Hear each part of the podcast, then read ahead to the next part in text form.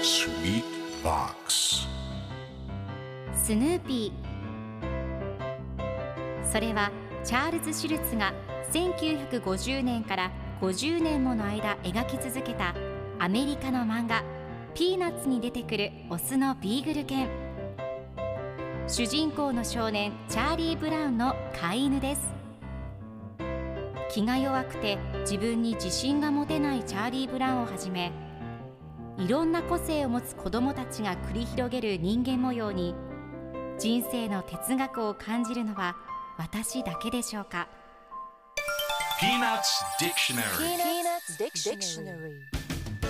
Peanuts Dictionary このコーナーではスヌーピーを愛してやまない私高木マーガレットが物語に出てくる英語の名台詞の中から心に響くフレーズをピックアップ。これを聞けばポジティブに頑張れるそんな奥の深い名言を分かりやすく翻訳していきますそれでは今日ピックアップする名言はこちら You can tell a lot about someone by following their tracks in the snow You can tell a lot about someone by following their tracks in the snow 雪の上の足跡をたどるとその人のことがいろいろわかるよ今日のコミックは1999年1月18日のものですライナスと弟のリランが一緒におしゃべりをしています。ライナスが雪の上の足跡をたどるとその人のことがいろいろわかるよ。この人についてはどんなことが言えると思う？とリランに聞くと。リランが規則性のない足跡を見ながら彼はきっとダンサーだったんだと思うと答えています。では今日のワンポイント英語はこちら。